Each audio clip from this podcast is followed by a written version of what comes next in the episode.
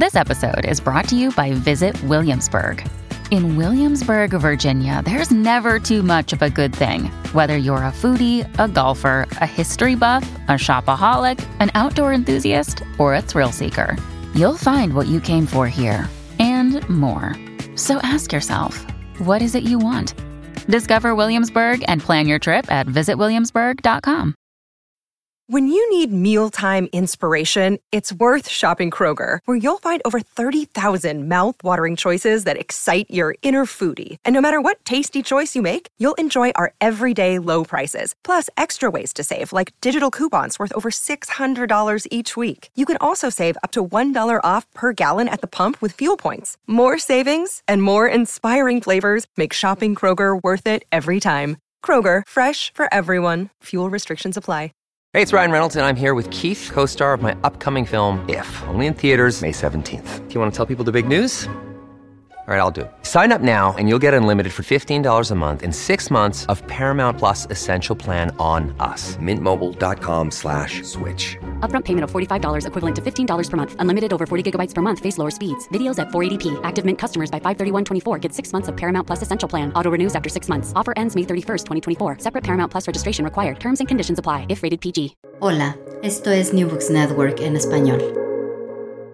Hola, bienvenidos una vez más a New Books en español, un podcast de The New Books Network. Soy Antonio Galindo, anfitrión de este episodio, y hoy hablaremos con Ernesto Semán sobre su nuevo libro Breve Historia del Antipopulismo, los intentos por domesticar a la Argentina plebeya de 1810 a Macri. Ernesto Semán, bienvenido a este podcast. Eh, me gustaría que nos contaras un poco acerca de ti para empezar este episodio. Bueno, gracias. Hola Antonio, ¿cómo estás? Gracias por, por llamarme y por invitarme. Em, ¿Qué te puedo contar? Eh, te cuento que tengo 53 años, 52 años, eh, de los cuales eh, nací en Argentina, soy argentino y trabajo mucho en Argentina y no es solo un dato biográfico, sino un dato importante en, en, lo que es mi trabajo, pero mi vida ha sido un poco más itinerante que eso, entonces, a grosso modo, viví 30 años en Argentina, 20 en Estados Unidos y llevo unos dos o tres acá, acá en Noruega, eh, donde soy profesor de historia. Eh, y así como, así como llegué a Noruega después de varios lugares, eh, también llegué a la historia, después de varias cosas que hice en mi vida que ah, me dan una formación distinta distinta a quienes entraban a la vida académica eh, de forma directa y se mantuvieron en ella y crecieron, se desarrollaron en ella eh, de forma permanente. Yo llegué a la historia en un, recorrido más oblicuo, que tenía más que ver con mi interés eh, con, la, con la política, con la escritura y con la perspectiva histórica de, ambas cosas. ¿no? Soy escritor, escribo eh, probablemente la actividad de forma más, más, más permanente eh, que, tengo en mi vida es la de escribir en cualquiera de los, de los géneros. Escribo ficción eh, sobre todo y, trabajé casi una década como periodista en dos diarios de Argentina, Clarín y Página 12. Eh, luego, y me formé primero en, sociología eh, en la Universidad de Buenos Aires en la década del 80, en un periodo espectacular. Probablemente lo considero yo, eh, no solo porque me tocó a mí beneficiarme de eso, el periodo, el mejor periodo de, de, las ciencias sociales en Argentina. Yo entré en el 87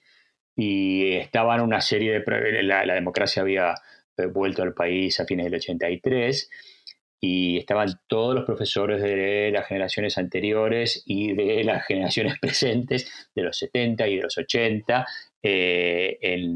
no solo en la plenitud de su producción intelectual, eh, sino en el momento en el cual en el país, como pasa en muchos de los países en los cuales recuperan la democracia, en los cuales eh, todo parecía posible y todo se podía imaginar, y efectivamente la relación entre, entre las ciencias, las humanidades y, la política estaba ahí a flor de piel. Eh, muchos de los profesores volvían del exilio, algunos de México, otros de Europa. Eh, otros volvían a la vida pública después de haber estado más o menos escondidos en la Argentina. Entonces yo trabajé, tuve el privilegio de tener a la, de los mejores profesores historiadores y cientistas sociales y sociólogos, Ricardo Sidicara, Juan Carlos Portantiero, El Nero Emilio de Ípola, eh, Pancho Aricó, eh, una enorme cantidad de gente de nuevo, si en, esa, en, el momento de altísima vitalidad en cuanto a la producción intelectual de ellos. Me formé como sociólogo ahí, cosa que nunca ejercí, no sé qué significa ejercer como sociólogo, al margen de pensar la sociedad, en caso, ejercí como sociólogo escribiendo como periodista, o traté, eh, después de lo cual me fui a vivir a Estados Unidos, donde hice primero un, máster en, International Affairs en la, en la New School, por, por razones contingentes, no, no, quizás eh, tenía eh, en la cabeza una idealización de lo que significaba la New School en términos de ese lugar al cual había partido buena parte del exilio europeo y alemán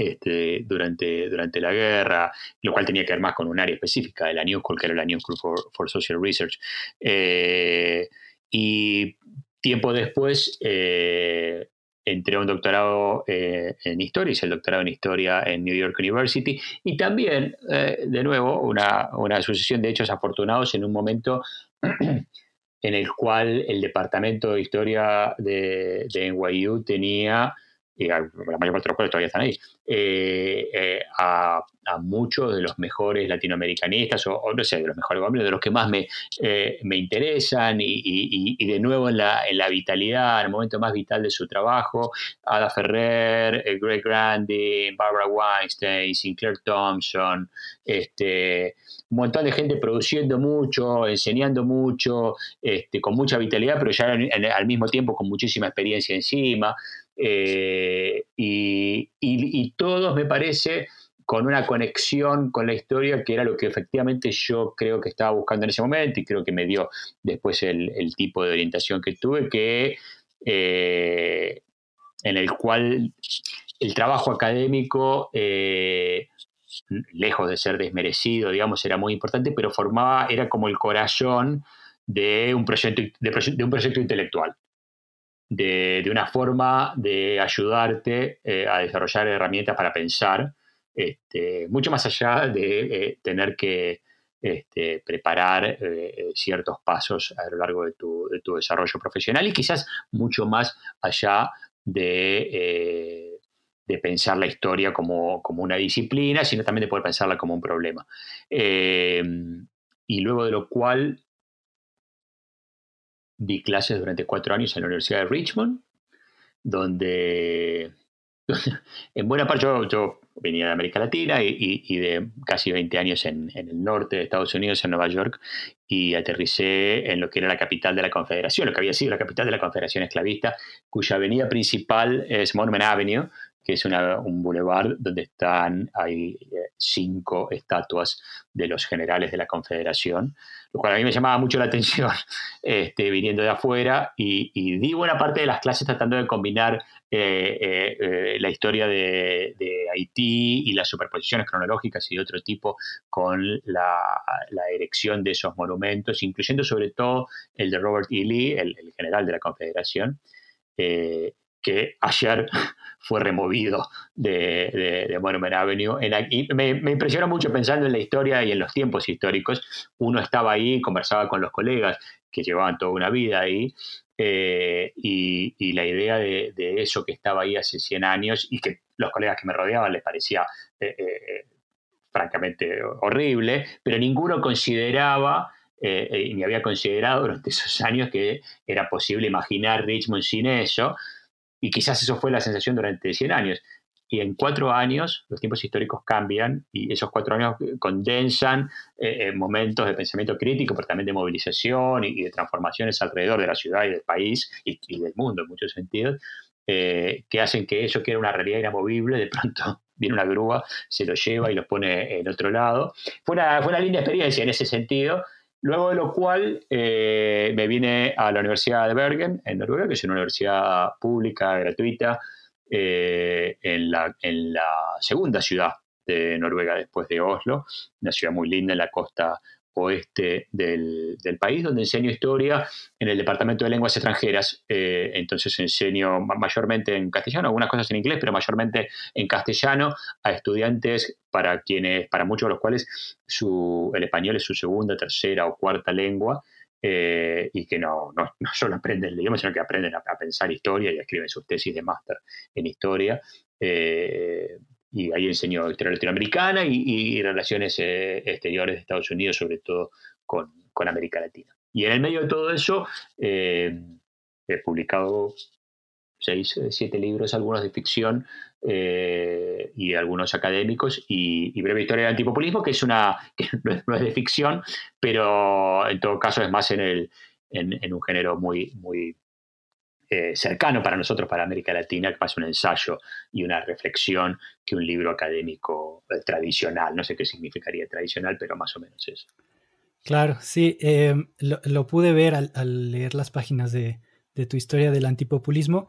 Es, es un ensayo de interpretación de, de, procesos históricos de larga data que impactan en el presente, ¿no? Eso creo que es uno de los, de los, de las mayores virtudes de tu libro. Em, y bueno, ahora que, hablamos eh, de, ello, me gustaría pasar ya a que nos cuentes un poco cómo fue el proceso para escribir Breve Historia del Antipopulismo. Bueno, y, en realidad está, eh, eh, viene muy a cuento la forma en, lo que, en, la, en la que describiste esa relación con el presente, porque efectivamente mi, trabajo en historia en general tenía que ver con los movimientos populistas en general, pero sobre todo con el peronismo en particular en el caso de Argentina. Eh, mi libro anterior, Ambassadors of the Working Class, eh, era sobre los agregados obreros de Perón, eh, que eran unos dirigentes sindicales y líderes, activistas sindicales de, mediano rango que Perón nombra en el 45 en las embajadas argentinas en el mundo para exportar la, revolución peronista al resto del mundo proyecto que no, no triunfa como es público y notorio, pero, pero que refleja eh, la radicalidad de algunas transformaciones y de algunas miradas de la política de la, de la época, sobre todo en el primer periodo entre el 45 y, el comienzo de los 50. Entonces yo tenía una, una, preocupación y un desarrollo sobre, sobre la cuestión de, del populismo y sobre el caudillismo en general, sobre las miradas críticas que había sobre eso. Eh, sobre el énfasis que algunas miradas sobre movimientos nacionales populares de América Latina, sobre todo eh, de, la, de, la, entreguerra, eh, enfatizaban, que es una mirada fundacional de la sociología en América Latina, pero, pero, pero que está presente en el discurso público eh, cotidiano en América Latina y, y en Estados Unidos, enfatizaban siempre una un problema, digamos, de la, de la idea populista centrado alrededor de un vicio, una deformidad en la forma en la que los sectores populares se integran a la política. Y ese vicio tiene varias facetas, una de las cuales era esta, esta especie de eh, adhesión eh, emocional a, un líder, a un caudillo siempre, eh, que por un lado erosionaba las, formas individuales de la libertad y del pensamiento racional y por otra parte las formas de expresión de, las lealtades y de las identidades políticas a través de canales institucionales como los partidos y como las elecciones y como las instituciones representativas, este, desdibujando la, idea de la democracia. A mí siempre me pareció que eso era problemático, me pareció que, la, que normalizaba eh, la idea de... Eh, normalizado toda una serie de cosas que, necesitaban ser problematizadas, la idea republicana, la idea liberal, la idea democrática eh, misma. Y entonces, esto me parece claro que yo, tenía en la cabeza mientras pensaba, mientras trabajaba en general eh, en historia, lo que pasó en el medio es una serie de cosas en, eh, los dos lugares que yo habitaba, el que habitaba geográficamente, que era Estados Unidos, y con el, cual estaba, otro con el cual estaba relacionado en cuanto a mi trabajo de investigación, y que es mi país, que es Argentina. Y el triunfo de Trump en, en Estados Unidos realza, pone de nuevo eh, en, en el centro de la escena los discursos críticos de la idea de populismo. En muchos casos sin siquiera saber eh, sin siquiera definir con demasiada precisión de qué se trata el populismo, las asociaciones con Perón, con Chávez, con la Latinoamérica, la supuesta latinoamericanización de la política norteamericana. Lo interesante de eso, cuando yo empezaba a ver eso, eh, que surge con mucha fuerza en el, comienzo del gobierno de Trump, era que sonaba como una cosa familiar, eh, como había algo en el oído que repetía, y lo que repetía era que yo había escuchado las mismas cosas de parte de eh, la opinión pública neoconservadora respecto de Obama. El libro mío sobre eh, Ambassadors of the Working Class empezaba con una cita de, de, Rush Limbaugh, del, conductor radial neoconservador, que cuando anunció, cuando Obama anunció en el 2009 la nacionalización de, parte de la nacionalización de la General Motors, eh, Limbo lo presentó diciendo, bueno, en breve eh, el presidente de los Estados Unidos, Barack Perón, va a anunciar eh, una, forma de Argentine, like, una, forma argentina de nacionalizar Chrysler y, la General Motors, etcétera, etcétera. Este, así, así empezaba el libro. Y era reflejo de una enorme cantidad de opiniones que de nuevo ponían en, claro que con, un montón de cargas eh, específicas, eh, eh, en no menor medida raciales también, ponían en el centro del fenómeno de, Obama la idea del caudillo que arrastrando masas que se habían adherido de forma irracional, habilitaban un tipo de política que conspiraba contra derechos individuales, entre los cuales, y por sobre todo, en este caso estaba el derecho de propiedad. ¿no? Entonces, nada, eh, de pronto estábamos en el mismo país, eh, que había cambiado como un guante, eh, y la acusación seguía ahí vigente. ¿no? El, ahí donde yo empiezo a, pensar hasta qué punto el anti del, del antipopulismo es mucho más importante que el populismo. Hasta qué punto eso que se llama, que se denomina populismo es, es convenientemente vago, como para poder significar prácticamente cualquier cosa, o una cosa y su opuesto, como era en este caso. Pero el anti eh, eh, eh, aparece como una variable más estable y más permanente en relación a esta defensa de un, supuesto espacio individual como garantía para el desarrollo de una política sana este, frente a esta idea de, las masas colectivas que, que se llevan todo puesto por delante. Eh, y eso también empezaba, eso en Argentina, digamos, es, eh, eh, quizás era más común, porque la presencia del peronismo en la política argentina es tan central que, que todo el mundo habla del peronismo en, contra o a favor este, y de su expresión como, como, un movimiento populista. Pero me pareció que, como, que, que en el último tiempo se había precisado más la, la, dimensión ideológica de esa crítica al peronismo, específicamente centrándolo como una idea populista que, permitía, digamos, emanciparlo de la cuestión específicamente nacional, asociarlo a otra serie de movimientos en América Latina y de alguna manera repetir un discurso que es muy eh, eh, relevante en la política argentina de los últimos 20 años, que era eh, asociar la presencia del peronismo de forma negativa a una especie de latinoamericanización de la política y una latinoamericanización de la Argentina. La, latinoamericanización de la Argentina en general tiene que ver con esa mirada de un país que eh, se autopercibe como particularmente moderno, como particularmente cercano a Europa y como particularmente blanco, este, y que sin embargo, por una serie de factores, en, este discurso asociados a la presencia del peronismo, termina eh, compartiendo la, suerte o la, o la, falta de suerte del resto de la región, que no es todo esto, ¿no? que no es ni moderna, ni particularmente europea, ni particularmente blanca. Eh, entonces eh, aparece mucho más fuerte la idea del, populismo para referenciar al gobierno peronista que está eh, al principio del siglo XXI, que es el kirchnerismo, con Néstor Kirchner primero y con Cristina Kirchner después. y, como, nos pasa a todos, uno, uno, tiene siempre esa duda de hasta qué punto son obsesiones de uno y, en general siempre son las dos cosas, ¿no? Pero hasta qué punto son obsesiones de uno y hasta qué punto es algo que efectivamente está pasando por afuera de la cabeza de uno y de las dos o tres personas con las cuales uno interactúa, o, diez personas con las cuales uno eh, interactúa en la vida.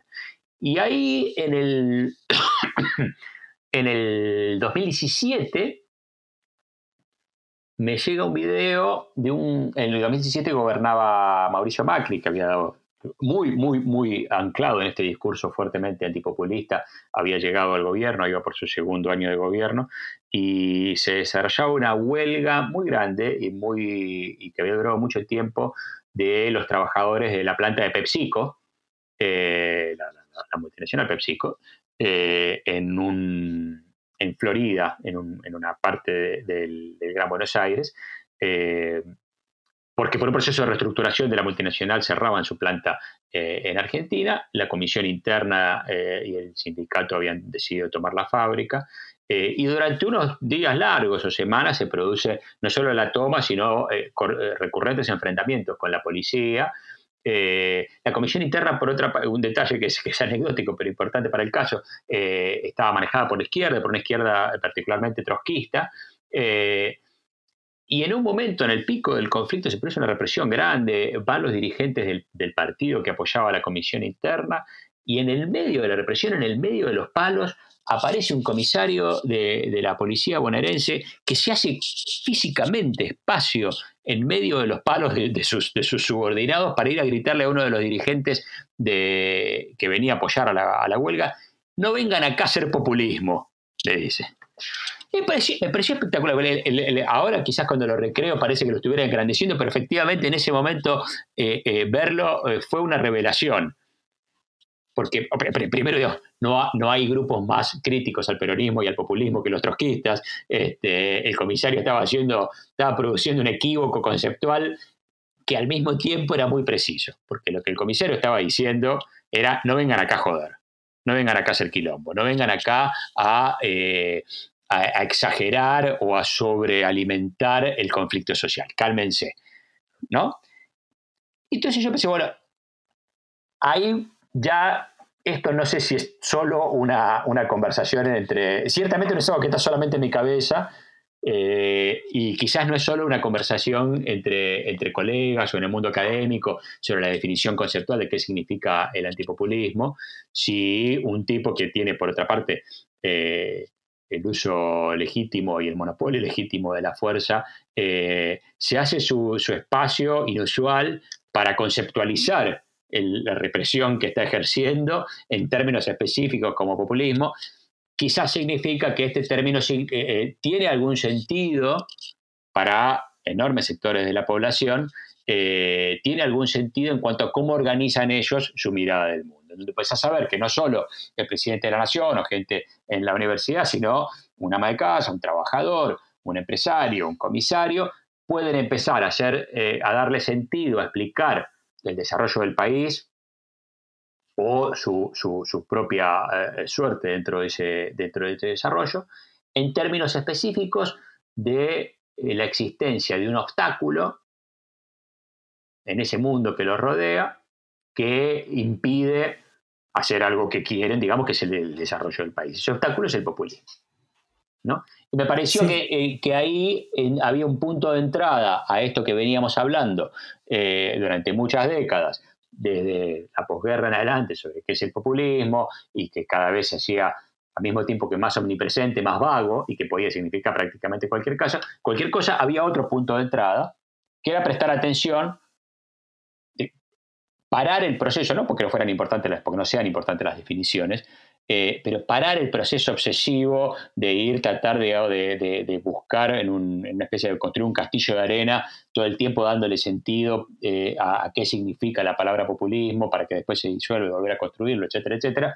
Parar ese proceso e ir para atrás para ver quiénes son los que elaboran ese discurso crítico ver si existen a lo largo de la historia. Hay gente que a lo largo de la historia, de manera significativa, construye su mirada del mundo a partir de la idea de que existe un obstáculo llamado populismo. Y si a lo largo de esa historia,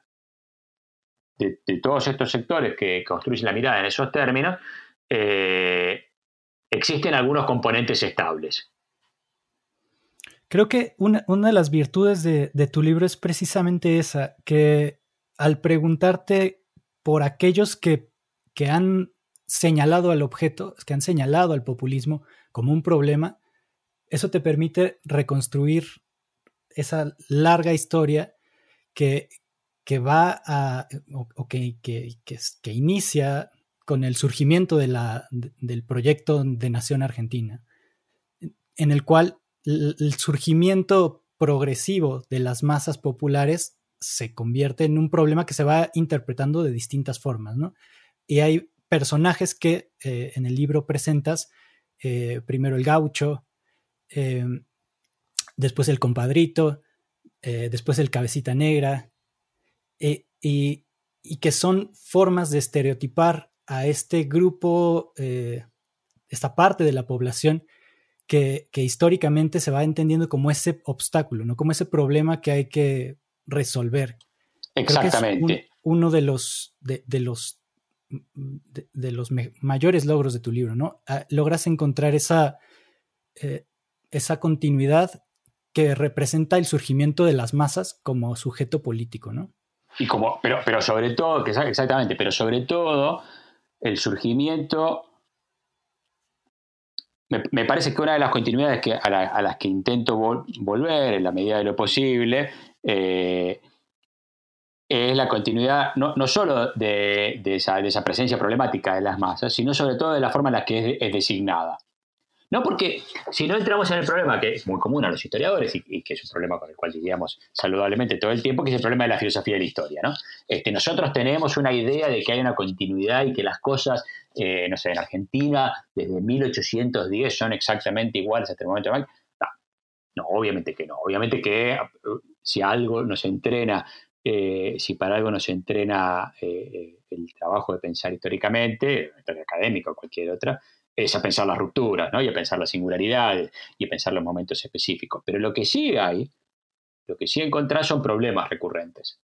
que se expresan de forma singular a lo largo de la historia y que tienen que ver con esa, con esa mirada. Entonces, esa, esa, caracterización, esas caracterizaciones de, del gaucho, el compadrito, el cabecita negra y, en, estos momentos de desintegración de la masa en una, en una forma más heterogénea, el choriplanero, eh, aquel que, vende su voluntad política, de cual podemos hablar más, más adelante, eh, a partir de, beneficios económicos y alimenticios eh, inmediatos, tienen que ver menos con la continuidad del problema de la masa, no porque esta no existe, digamos, sino porque, sino porque lo que intento hacer es desviar la atención deliberadamente a ver la continuidad del problema de quienes designan a esas masas. ¿No? Es el, puede ser que sea el mismo objeto, pero, pero el, foco que, intento ver, bueno, yo no, me voy a preocupar tanto sobre si, por otra parte, porque hay otros que lo han hecho y de forma muy, muy, muy buena, ¿no? No me voy a preocupar tanto sobre qué tienen en común eh, el gaucho, el compadrito, el caucho, que es el, personaje de la vida rural durante el proceso de formación del Estado-Nación a, fines del siglo, de la segunda mitad del siglo XIX, el compadrito, que es la... El compadrito es algo así como el problema que trae la solución, ¿no? La solución para los gauchos era crear la ciudad, el problema que genera la ciudad son estos, estos orilleros que estaban ahí, este, inmigrantes mayormente, no muy bien formados, incultos, etcétera, etcétera. El cabecita negra, que es la expresión de, esos que están en los márgenes, pero, pero ya más fuertemente anclada en la política, en su adhesión al peronismo a través de los sindicatos, y el choriplanero, como decía recién, que es esta, esta masa heterogénea y, desempleada, generando relaciones viciadas con la política y con el, y con el Estado. Me voy a preocupar menos por cuál es la, la similitud que pueden tener estos personajes con 200 años de diferencia entre sí, y más en cuáles son los elementos estables de esas denominaciones peyorativas. Y, de la dimensión peyorativa, ya en el, gaucho tiene varias otras dimensiones, el compadrito más o menos, el cabecita negra y el choriplanero son eh, eh, definitivamente eh, digamos. ¿Cuáles son los elementos estables en esas caracterizaciones? Y ahí es entonces donde sí aparece, de nuevo, de forma singular, como, como lo describí muy, muy apretadamente, esos 200 años de historia en estos, cuatro, en estos cuatro personajes, de formas muy singulares, una preocupación similar sobre cómo hace política la gente. ¿Cómo hace política la gente? La gente hace política a partir de eh, una serie de, defectos, en, esta mirada que podríamos llamar antipopulista, a partir de una serie de defectos que, eh, que, por, un lado, digamos, lo lleva a tomar decisiones erradas, pero por otro lado, son decisiones erradas en un sentido específico, que es que tuercen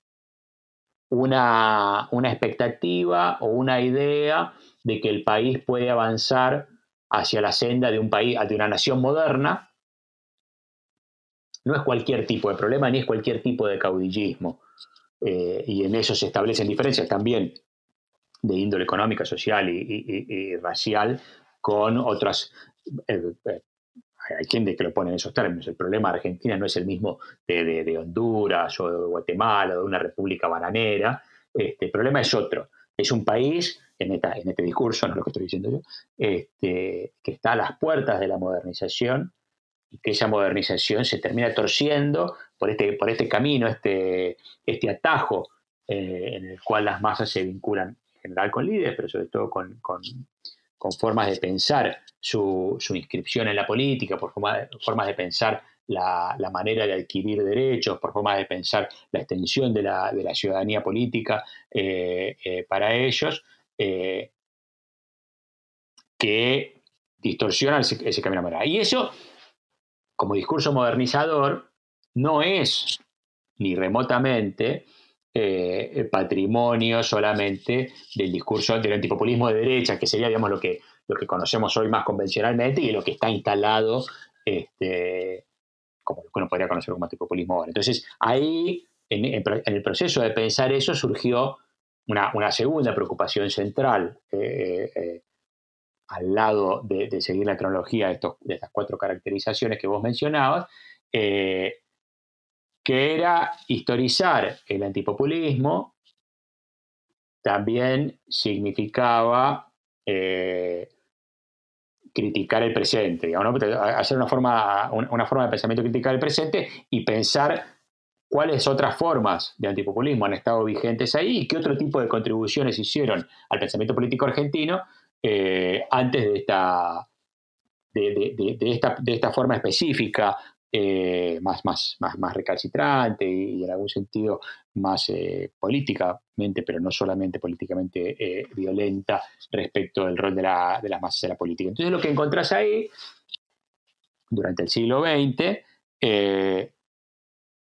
es que hay un montón, no,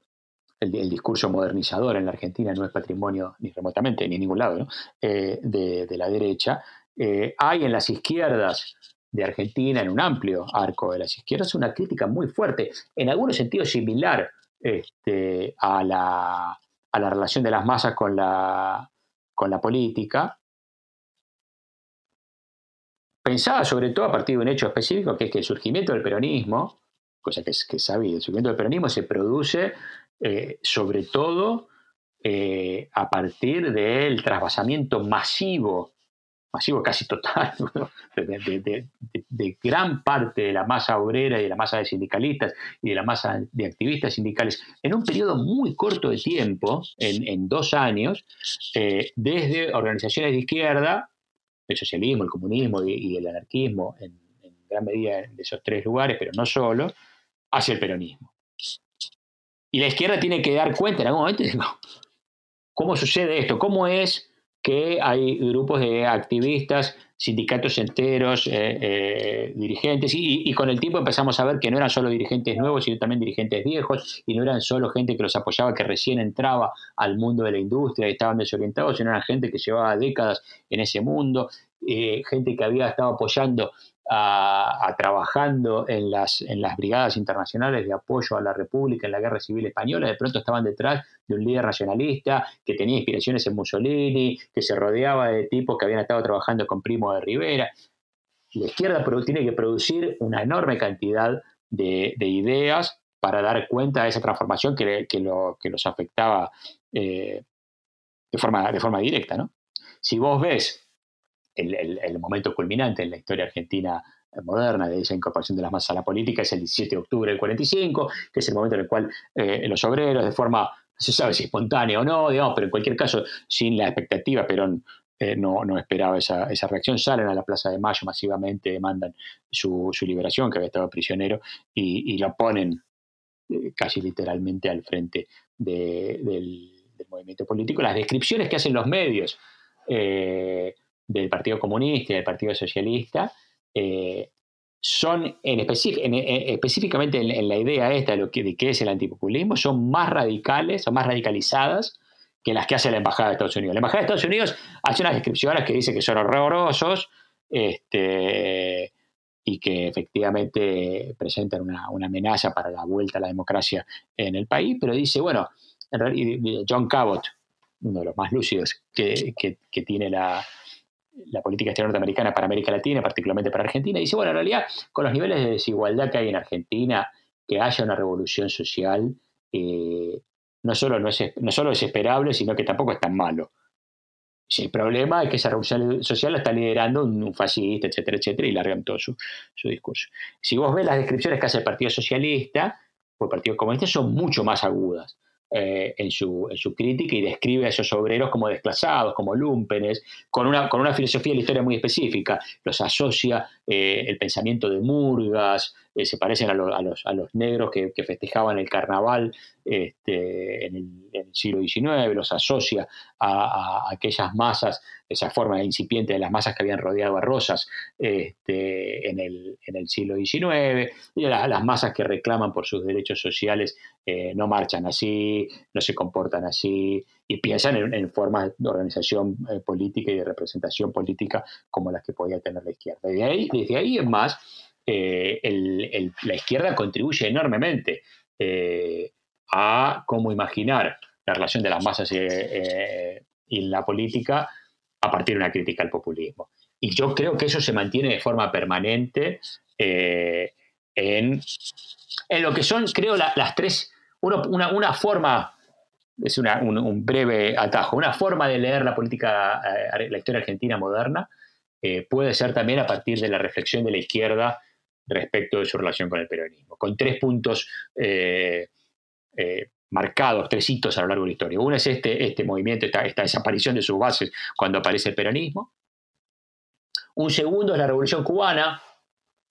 que, interesantemente pasa también en otros países, pero, pero a mí me interesaba verlo particularmente en Argentina, inmediatamente se transforma al margen de su peso en sí mismo este, y de la forma en la que contribuye para pensar la violencia política como una opción ante el fracaso, ante, la radicalización de la violencia eh, estatal y ante el fracaso de los modelos más reformistas, populistas o, de otro tipo. Pero inmediatamente también se transforma en un insumo para pensar la relación con el peronismo. Inmediatamente se transforma en un insumo para decir, bueno, eh, esta revolución comunista, izquierda, etcétera, etcétera, eh, lo que redefine es la cuestión nacional lo que redefine es la forma en la que la idea de nación, la relación con la burguesía dentro de cada país eh, tiene que pensarse en términos propios. Muchos de los dirigentes de izquierda discuten esto de forma específica y frontal con, eh, con los dirigentes de la Revolución Cubana en, Cuba. Y contribuye también al pensamiento de lo que va a ser a partir de ese entonces la nueva izquierda, eh, que empieza a pensar la relación entre, entre obreros y política eh, con la introducción en, el cual Argentina y México cumplen un, lugar eh, relevante de las lecturas de Gramsci eh, y de las ideas de, hegemonía, etcétera, etcétera. Que, que, de nuevo se, se, se, reintroducen en el caso de Argentina, que es donde surgen las primeras traducciones de Gramsci por fuera del inglés, por fuera del italiano,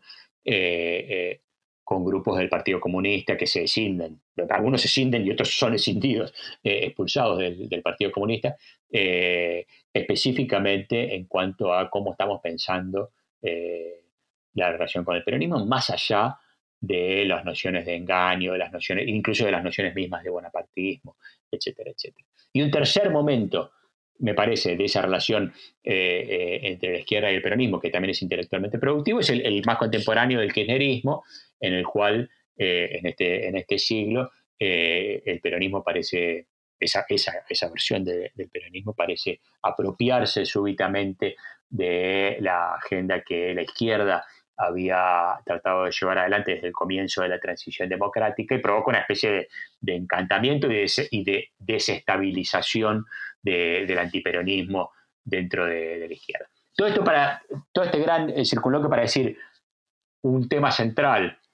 de historizar eh, el antipopulismo es no pensar que el presente siempre, siempre fue así, ¿no? Y en todo caso, justo como respuesta a, eso, es decir, bueno, si esto es así de diverso, si las contribuciones son tan ricas y tan eh, específicas, ¿cómo explicamos lo contrario? ¿Cómo explicamos que en los últimos 20, 30, 40 años la forma dominante de antipopulismo sea aquella que ahora vemos como eterna, como, como, como, como obvia, que es la que eh, se, alinea más con los, partidos de, centro derecha y de derecha. En el caso de, la historia reciente, el que lo hace de forma más explícita es el presidente, el expresidente eh, Mauricio Macri, que efectivamente coloca en términos formales y, y, claros al populismo como el problema a derrotar para, para que la nación avance cronológica y, geográficamente, cronológicamente hacia adelante. Es un discurso con una fuerte filosofía de la historia, este, en el cual el, el, peronismo o el populismo lo lleva hacia atrás, este, y, geográficamente lo abre, eh, como se hace para que se abra al, resto del mundo. En cuanto a cómo se forma,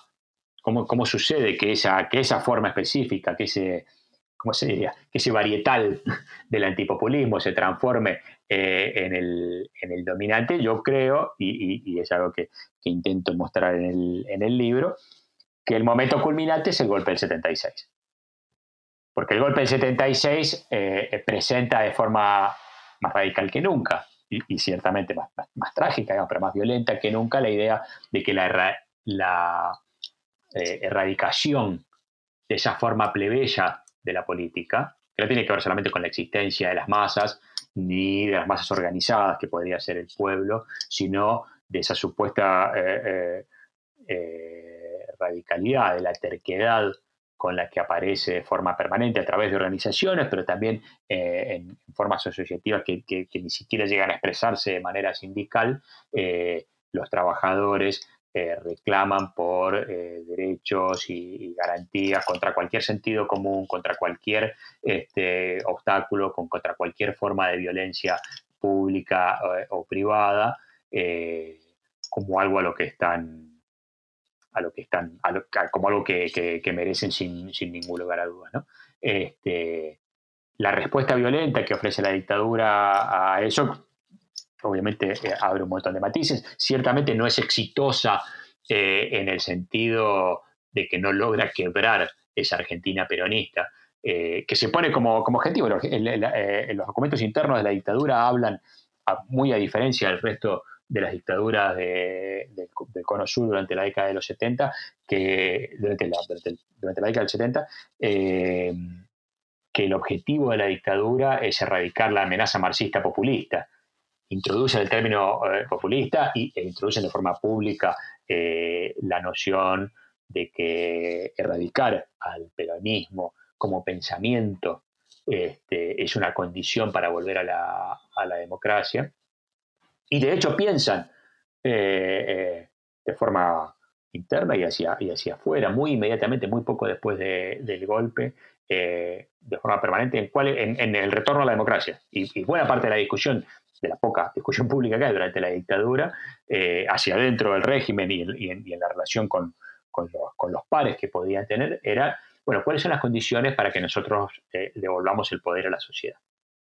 Y, hay, obviamente hay mil variables, pero hay una que se mantiene fija, que es eliminar el espíritu peronista. Ni siquiera eh, es común el acuerdo respecto de eliminar el peronismo hay, coqueteos con organizaciones peronistas, hay un discurso famoso de Videla en el cual Videla imagina un, peronista higienizado, ¿no? que se ha logrado este, purificar de todos los males que lo ha dejado el pensamiento demagogo y la idea de la acción colectiva y la idea de no obedecer, etcétera, etcétera. Y ese, aún siendo, habiendo sido peronista, puede ser parte de la, política. Este,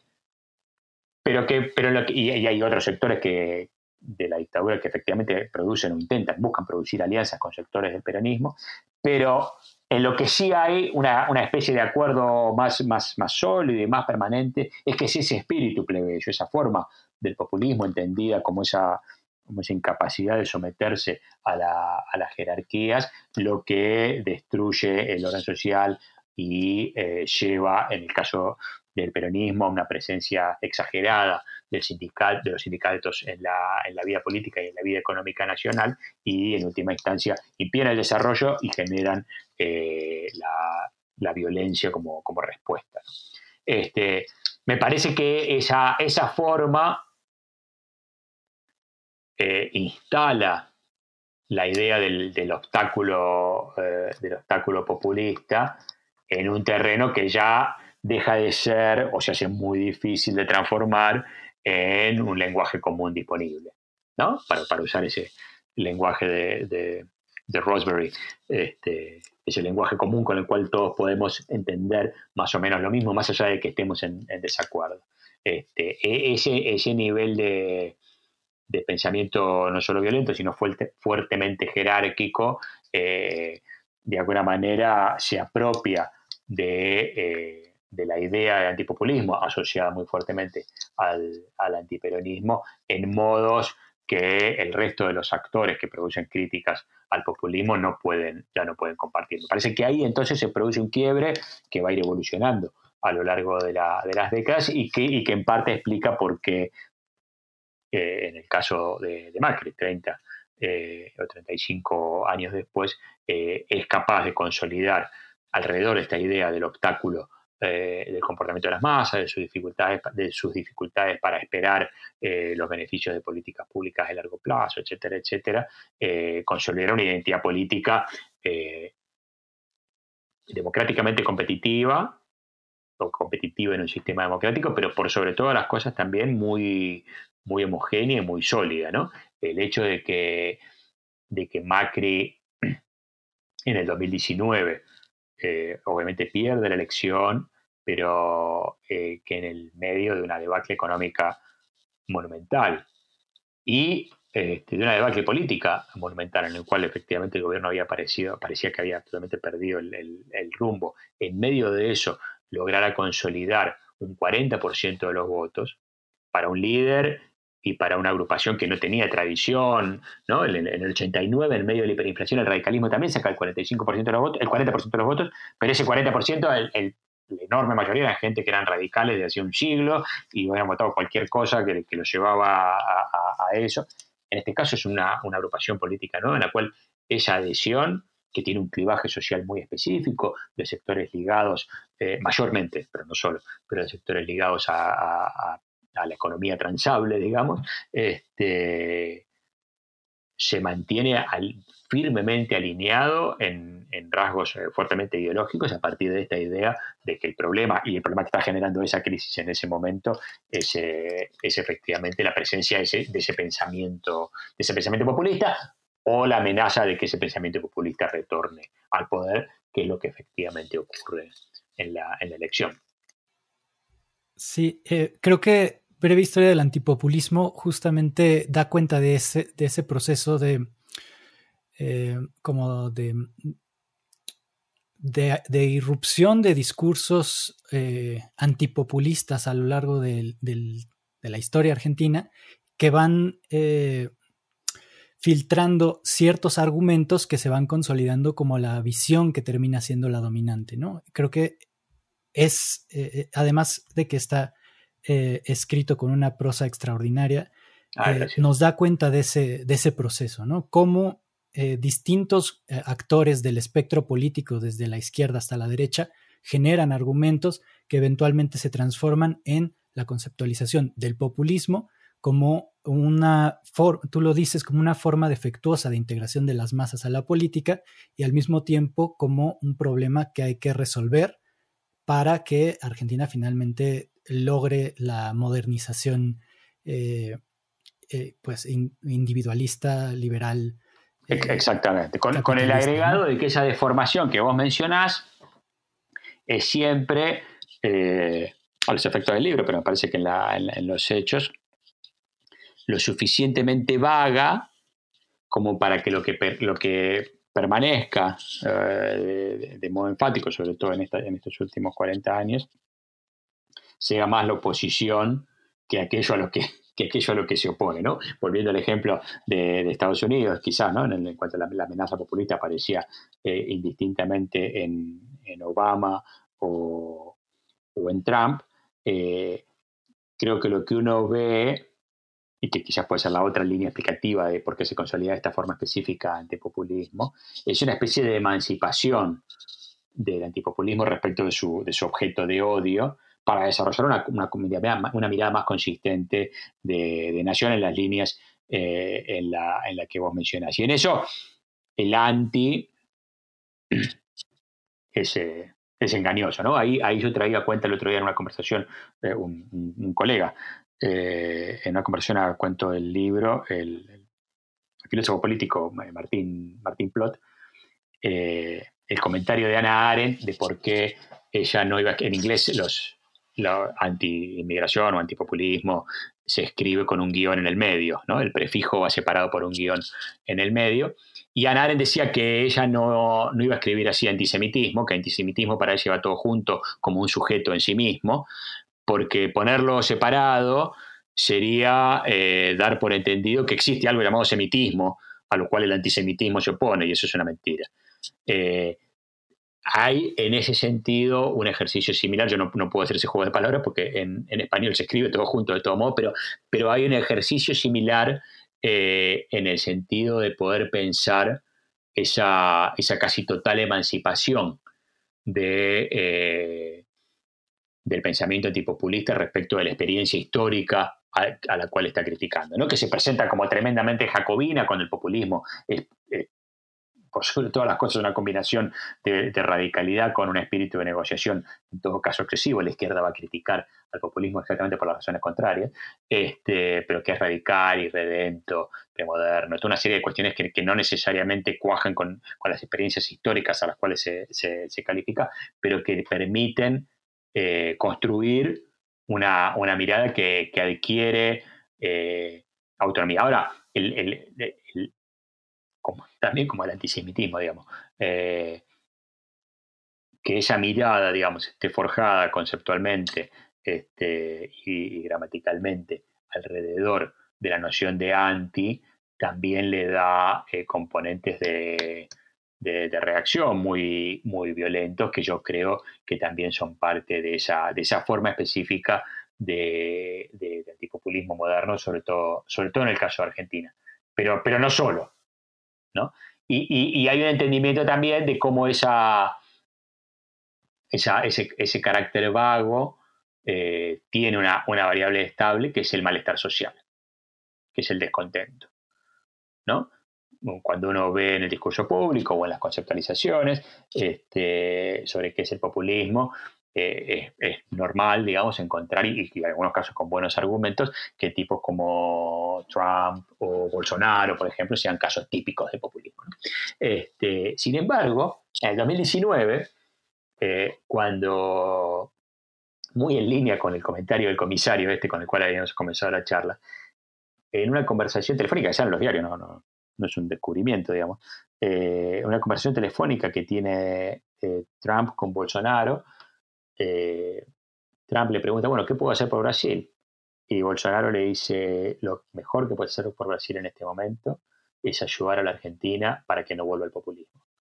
¿no? Y, lo cual significaba en ese momento acelerar un crédito del FMI que el gobierno de Macri necesitaba y que finalmente, que finalmente obtuvo. Pero lo que voy es que eh,